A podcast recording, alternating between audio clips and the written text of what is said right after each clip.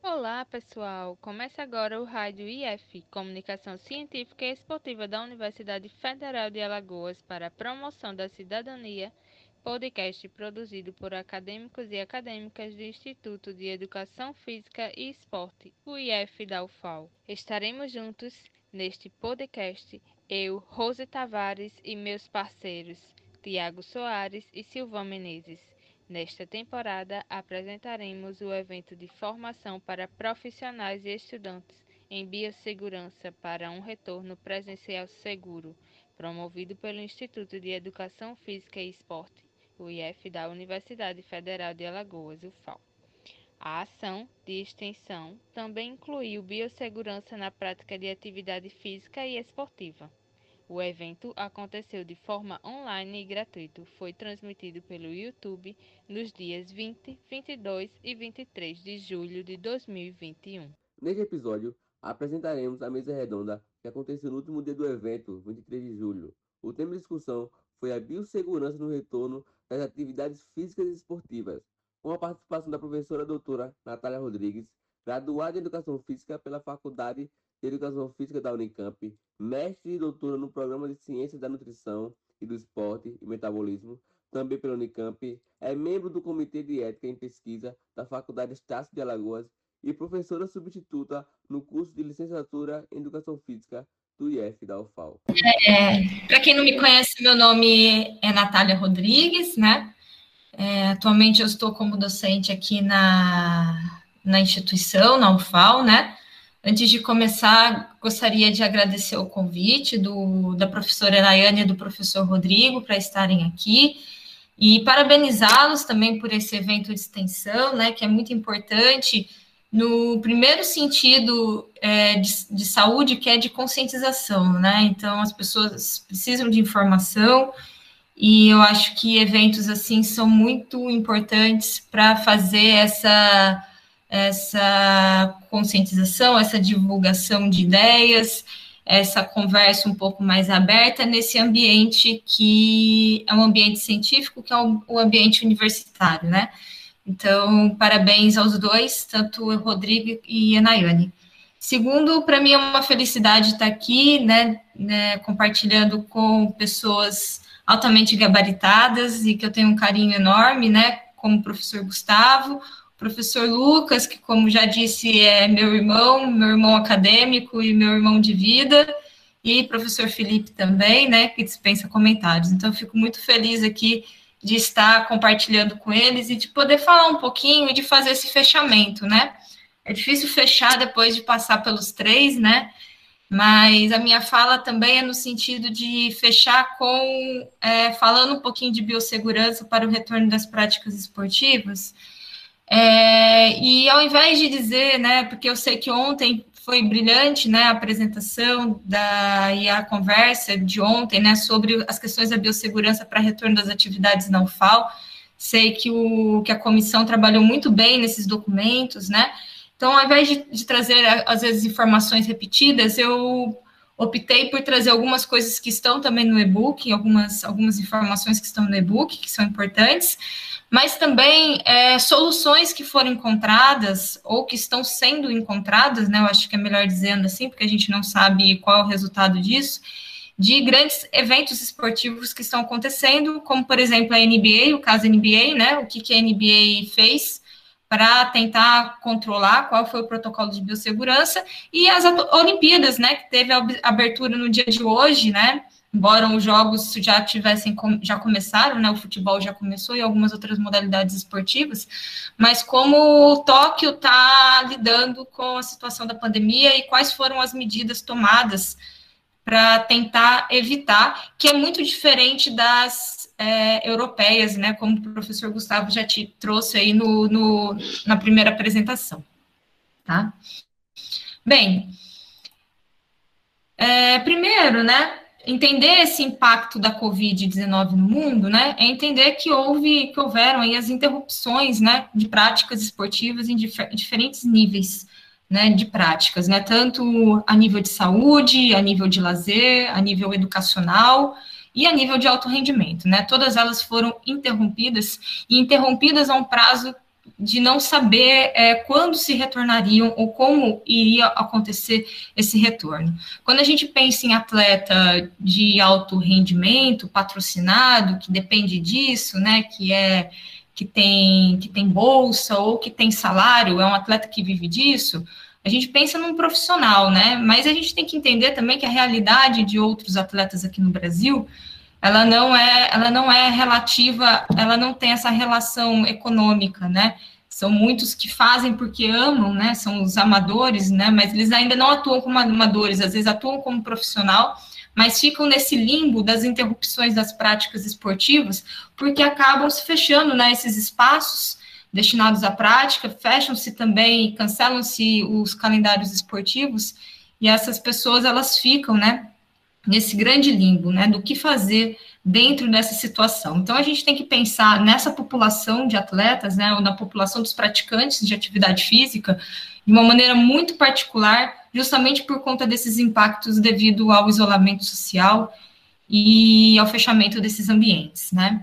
Então, eu levanto dois pontos que são interessantes. Primeiro, o impacto dentro da qualidade de vida, quando a gente pensa em, em esporte dentro das suas outras dimensões, né, esporte educação ou esporte lazer, e também sobre um ponto de vista econômico que abarca um pouquinho mais até né, as questões de saúde e as questões de alto rendimento, né. É, é importante da gente pensar, né, e quando o professor Gustavo ele traz essa, esse questionamento, por que que é, será que ainda é, é será que já é necessário a volta né, da torcida? Será que nós estamos nesse caminho certo? Essa questão é muito complexa, né, em diferentes níveis, né? Porque é, se a gente se a gente for pensar a nível econômico, né, essa complexidade ela, ela aumenta cada vez mais. A gente tem que pensar que o esporte ele movimenta anualmente 756 bilhões de dólares no mundo. Né? Isso tanto de receita direta, ou seja, aquilo que envolve as próprias práticas esportivas, como também de maneira indireta. Né? Existem alguns estudos que dizem que para cada um dólar é, que se movimenta de maneira direta a 2,5 dólares que se movimenta de maneira indireta. E como que é esse movimento indireto?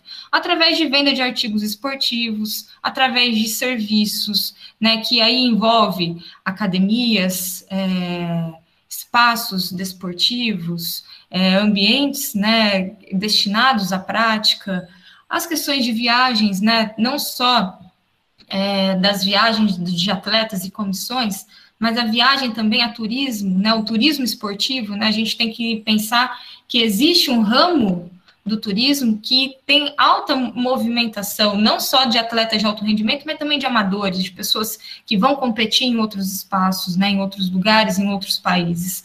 Né? A infraestrutura, no geral, os transportes, eles acabam afetando, né? Também, né, é, tanto é, de maneira direta é, de transportes, né, como é, trem, ônibus, táxis, os Ubers, né, então acaba afetando toda uma economia é, de um que depende dessas estruturas, né, o fornecimento de alimentos, bebidas, né, em estádio, em espaços destinados ao esporte, mídia, né, a gente tem que pensar que envolve um dinheiro é, grande e brutal com marketing, né? E aqui eu, eu chamo atenção, né? Para alguns pontos interessantes que eu vou depois trazer algumas medidas que Tóquio tem tomado, mas é a quantidade, quanto, o quanto de dinheiro movimenta dentro de, umas, de uma Olimpíada, né? Tóquio foi nomeada em 2013 como sendo a futura sede, né, para 2020, né? E uma, houve uma previsão né, de gasto de cerca de quase 15 bilhões de dólares. Né? O atraso de um ano levou um acréscimo de 3 bilhões de dólares nessa, nessa organização, que envolve tanta renegociação de contratos de marketing, renegociação de contratos com é, fornecedores, a questão dos patrocínios, né? Então houve toda uma negociação, uma renegociação e toda uma movimentação econômica, né? É, alguns auditores, né, existem algumas notícias, né, não, não, é nada científico, são notícias, né, de jornais, enfim, Existem alguns auditores né, é, do governo japonês que diz que a, os gastos com as Olimpíadas elas estão já dentro de um número que, que, que se gira em torno de 25 bilhões de dólares. Então, a, quando a gente se pergunta, né, até, né, já meio fazendo também essa provocação que o professor Gustavo disse, né, será que estamos prontos para abrir esses espaços? É, é, essa, essa pergunta é muito complexa nesse nível, quando a gente envolve também esses aspectos econômicos, né?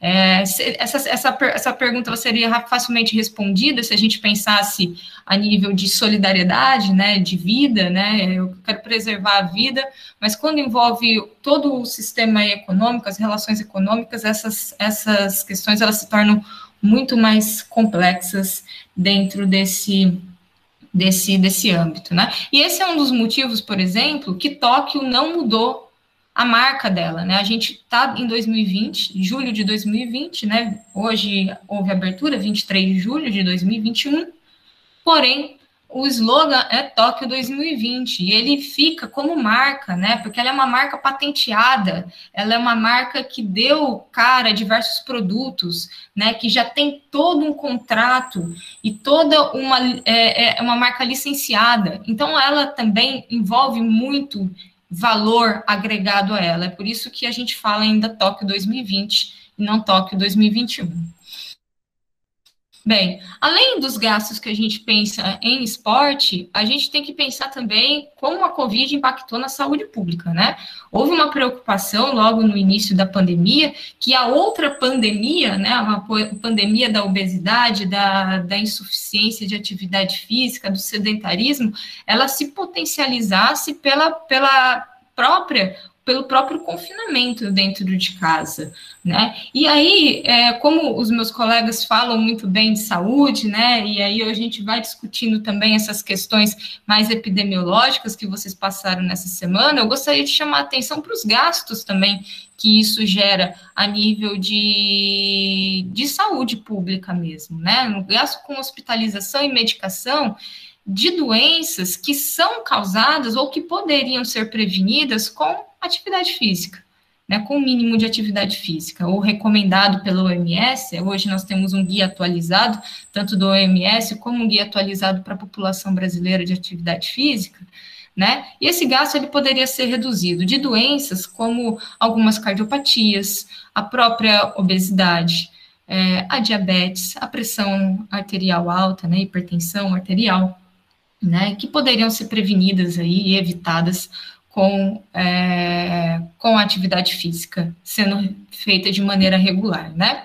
Temos alguns estudos, não são estudos recentes, eu tentei procurar muito quanto que ao gasto do SUS, eu encontrei algumas estimativas, mas é, fica em torno ali, né, de 15% dos custos de internação do SUS com doenças causadas pela inatividade física, justamente essas doenças. Então, há uma preocupação também que a população não pare, né, ou que esses espaços, espaços públicos destinados à prática de atividade física não parem também em decorrência desses aspectos de saúde, né.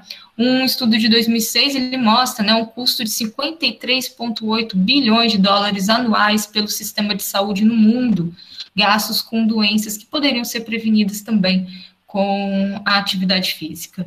Então, quando a gente pensa no impacto da Covid em 2019, é, além de todas essas questões fisiológicas e todas essas outras questões sociais que a gente discute, é, eu quis trazer também uma vertente que envolve a questão econômica, não só a econômica no sentido que a gente discute é, diariamente, que é é, desemprego e outros problemas econômicos que estamos enfrentando no país e no mundo, mas também o quanto que se gasta com isso, né? O quanto que o esporte gasta com o esporte, com o quanto que o esporte gasta, né, com esses eventos e quanto que o impacto da Covid acaba aumentando esse, esses valores e quanto também a saúde pública acaba também prevendo o aumento desses, desses valores, né, dentro do cuidado da população. Quando a gente fala dos protocolos de biossegurança, né, os, esses eventos esportivos, eles pensam em estratégias de redução de contágio, detecção de contaminação e ações necessárias em caso de confirmação. Então, basicamente, eles têm essas três estratégias em mente, né? Como que eles vão reduzir esse contágio, como eles vão detectar a contaminação ou detectar a, é, como alguém que está positivado naquela relação do vírus, né, e com, quais são as pessoas que ele tiveram contato e quais são as, as ações necessárias, né, o que, que, precisa ser feito no caso de confirmação. E aqui eu trago os dois exemplos, né. Um dos exemplos, né, e aí a gente vai falar um pouco de Tóquio e da NBA, e por que, que eu trouxe esses exemplos? Justamente porque quando a gente pensa nesses protocolos de segurança, a gente tem que estar atento ao calendário esportivo e as condições físicas do atleta, né, que já foi bem explanado, bem discutido, né, como isso acaba afetando, né, todo o processo de treinamento e o processo de construção desse atleta ao longo do período, né. Um dos primeiros exemplos é Tóquio 2020, né, as Olimpíadas, né, trouxe até uma figura aqui provocativa que cruza, né, o 2020 traz para 2021, mas o, a marca é 2020, né primeira modificação que a pandemia trouxe foi uma modificação histórica a nível de modificação de macrociclo, né? Nós temos um macrociclo de quatro anos e ele foi modificado. Aumentou-se um ano de treinamento dentro dessa periodização desses atletas. Então, atletas que estavam próximos do pico de rendimento para o ano de 2020 tiveram que se readaptar em condições é, caseiras, né, com materiais caseiros, para se preparar ao longo desse um ano, sem amistosos, sem outros jogos de preparação ou competições de preparação, para preparar para 2021. Então, esse é um dos primeiros impactos que a Covid traz aí para as Olimpíadas, né?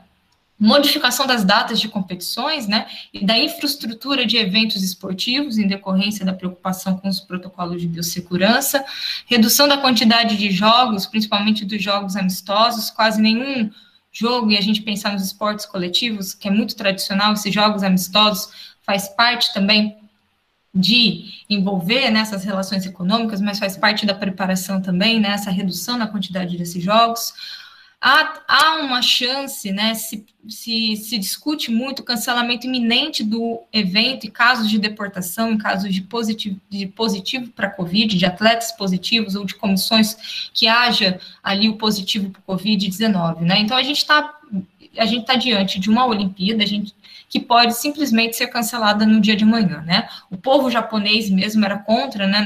É, existe até Existe um fato curioso com a tocha olímpica, né? Uma japonesa ela tentou apagar a tocha olímpica no sentido de protesto também contra esse evento diante da pandemia mundial, né? Então a gente está a gente está frente a um cancelamento iminente caso eles percam o controle, porque a gente está falando de um evento muito grande que trabalha com milhares de pessoas. E eles desenvolveram também o ICOM, que é um sistema de suporte e controle de infecção. Então, que, que já, o Japão está fazendo? Ele está trabalhando com dois tipos de aplicativo. Um que chama OSHA, que é um aplicativo online, né, para reportar o estado de saúde da, dos atletas e comissões que estão ali dentro do Centro Olímpico, né, então eles precisam colocar todas as informações, todos os PCRs, todas as informações de temperatura, é, tudo o que envolve as relações de saúde, né, os parâmetros de saúde, eles precisam atualizar diariamente esse aplicativo, e eles têm um segundo aplicativo que é o Cocoa, que é um GPS, que vai monitorar onde cada uma dessas pessoas estão indo para eles tentarem identificar se caso positivar, quais são os focos né, de, de Covid dentro daqueles espaços, né? Então eles estão aí usando alguns aplicativos de monitoramento, então as pessoas que estão lá hoje elas estão monitoradas 24 horas por dia. Algumas medidas sanitárias em Tóquio, né? Ausência de público, então é diferente da Europa, é, se proibiu o, o uso de, de, de, de, plateia, né, de pessoas ali para assistir. Testagem constante, então precisa de dois PCRs negativos, antes do evento, 96 horas antes do evento, 72 horas do evento e durante o evento, essas testagens elas acontecem. Restrição de deslocamento pela cidade, você precisa apresentar um plano de atividade de 14 dias, o que você vai fazer durante os 14 primeiros dias, e os três dias iniciais você é monitorado e é, e é proibido né, a sua saída dos locais de, de confinamento ali, dos hotéis, né? Distanciamento social, uso obrigatório de máscaras, né? Alteração da cerimônia de medalhas, né? Uma das, é uma das alterações de medidas, né? Não vai ter alguém que vai colocar a medalha, os atletas eles vão pegar a medalha e se colocar.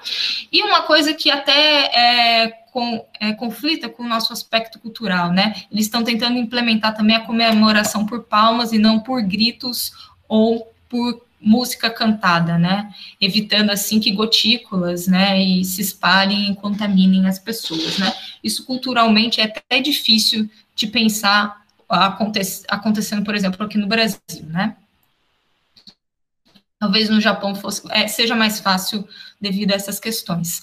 Já a NBA, o que, que, ela, o que, que ela fez? A gente vê que é um, é um grande espetáculo e um grande é, evento esportivo mundial, que também movimenta muito dinheiro, movimenta muito, muitos patrocinadores. Eles tiveram modificação nas datas de jogos, né? Tiveram alguns atletas afastados, principalmente, inclusive, né, durante partida, caso o PCR desse positivo, eles eram, eles saíam naquele momento de quadra, ou eles deixavam de ir, às vezes, atletas importantes para a partida.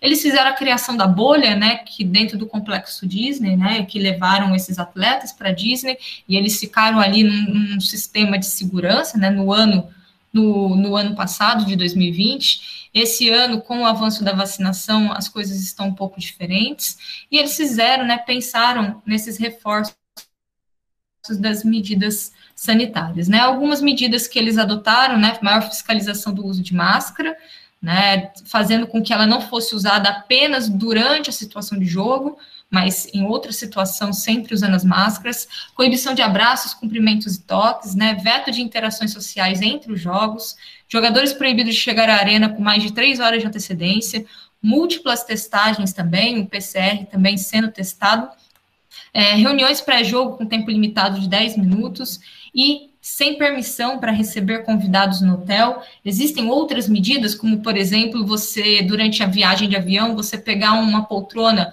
ou a mesma poltrona que você veio, ou uma, mesma, uma poltrona próxima que você veio, né? Quando você pensa em avião, um avião fretado, justamente para evitar que se ocupem espaços diferentes.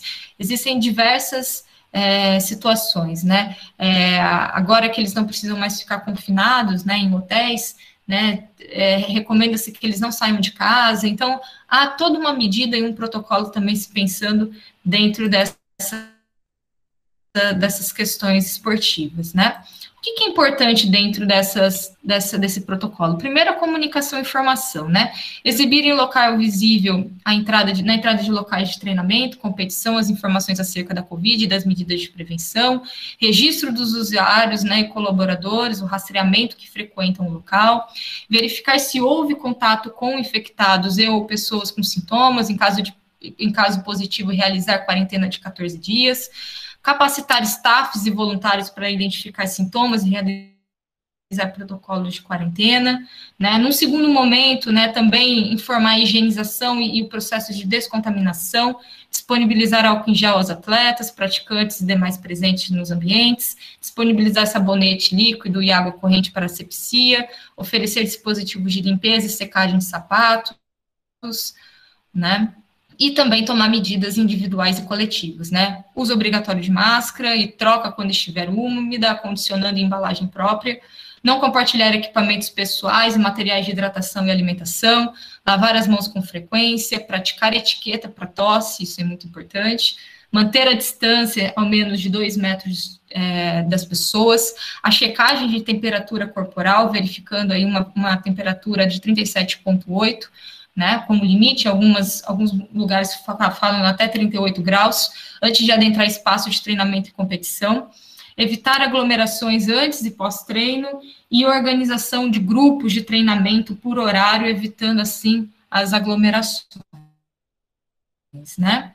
Com relação às testagens, as testagens que dentro desses, dentro desses complexos esportivos eles estão fazendo, é principalmente o real time, né, PCR, né, é, que vai ver, né, justamente é, se há alguma partícula de DNA dentro daquele organismo. Então, se ele identifica a, aquele, alguma, algum fragmento de DNA, né, algum fragmento genético, né, melhor, algum fragmento genético do vírus, ele acusa positivo, né?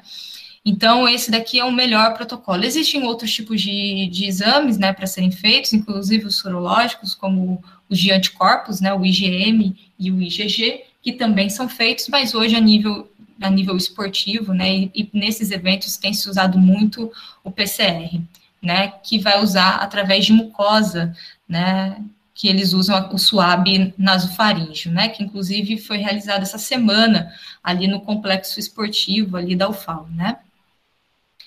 É, essas figuras elas estão todas no e-book, né? Até para quem tiver curiosidade, né? E eu, quais são as medidas disso, né? Se o PCR ele for positivo, né? Precisa identificar se há sintomas, se é assintomático ou, ou se é pré-sintomático. Ele é mais sensível, né? Próximo ao aparecimento dos sintomas. Ele pode dar positivo de dois a três dias antes dos sintomas, né? Em caso de positivo, por exemplo, na, nas Olimpíadas, é, se faz a, o protocolo de segurança, de, de, isolamento dessa pessoa, e em casos, em, em, determinados casos, se exporta, né, vai a pessoa é, mandada embora, né, do país, né, para o seu país de origem, né. É, em caso do PCR negativo, né, é, em sintomático, deve, ele deve ser repetido 24 horas depois, dois PCRs negativos, né, são recomendados para as competições, então os atletas estão fazendo aí sempre o PCR, né? E caso ainda haja alguma dúvida, é interessante fazer alguns testes complementares, né? Mas muito bem. E por último, né, eu acredito que a melhor solução, já extrapolei, já estourei um pouquinho meu tempo, é com certeza a vacina. Eu acho que a vacinação ela vai trazer um parâmetro melhor e uma confiança, uma segurança melhor para a gente retornar a esse processo. Mas a minha mensagem é essa. Obrigada, pessoal. Esse foi mais um episódio da Rádio IF. Estamos abertos para sugestões de pauta no contato radioifufal.gmail.com. Ficamos por aqui e até uma próxima. Um abraço.